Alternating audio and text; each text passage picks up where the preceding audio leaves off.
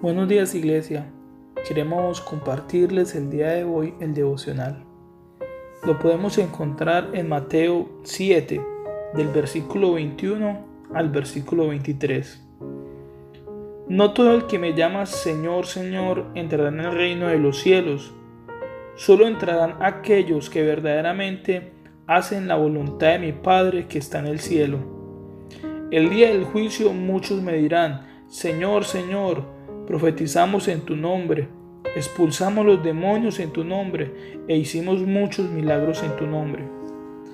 Pero yo le responderé, nunca los conocí, aléjense de mí ustedes, los que violan las leyes de Dios. Esta mañana, esta pequeña porción de la palabra nos deja como reflexión lo siguiente.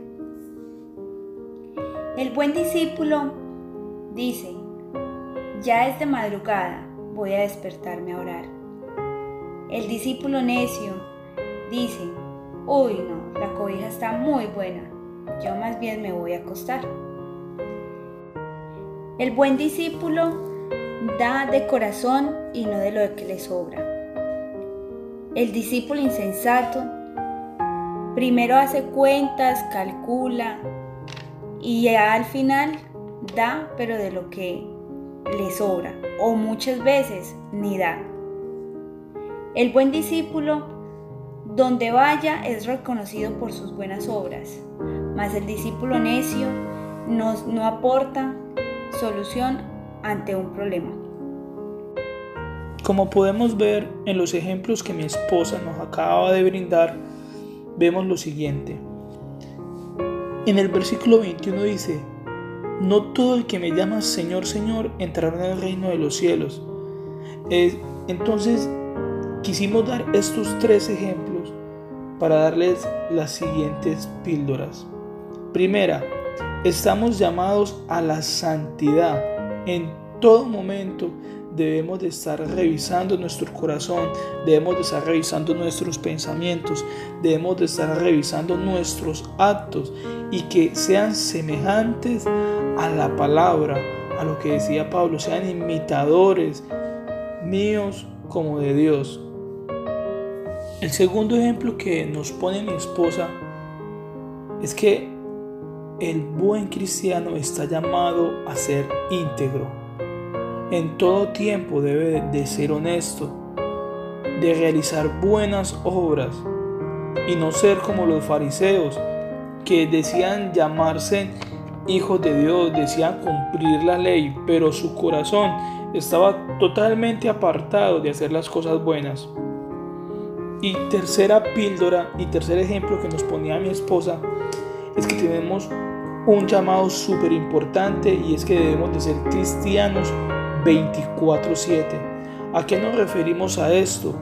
A que debemos de llevar las buenas obras a todos los lugares donde vayamos, si vemos que alguien necesita una ayuda, podérsela brindar de corazón. Si vemos que nuestro hermano necesita una oración, poderle brindar la mano.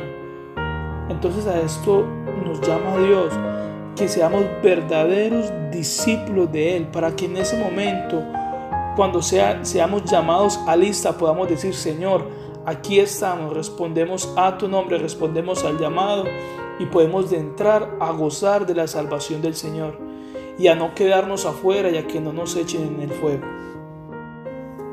Para finalizar, queremos compartir con ustedes una palabra que está en Santiago, capítulo 1, versículos 21 y 22.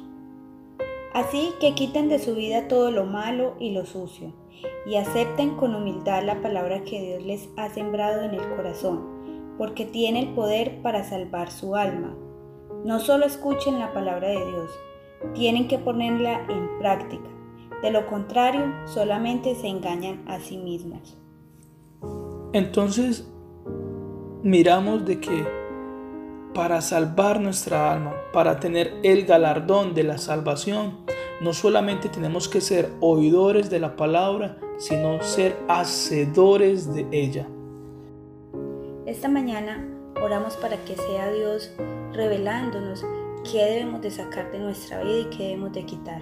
Oramos porque nuestro amor, nuestro compromiso sea leal, sea honesto y sea siempre buscar dar lo mejor para Él y no para el hombre. Dios les bendiga. Un abrazo.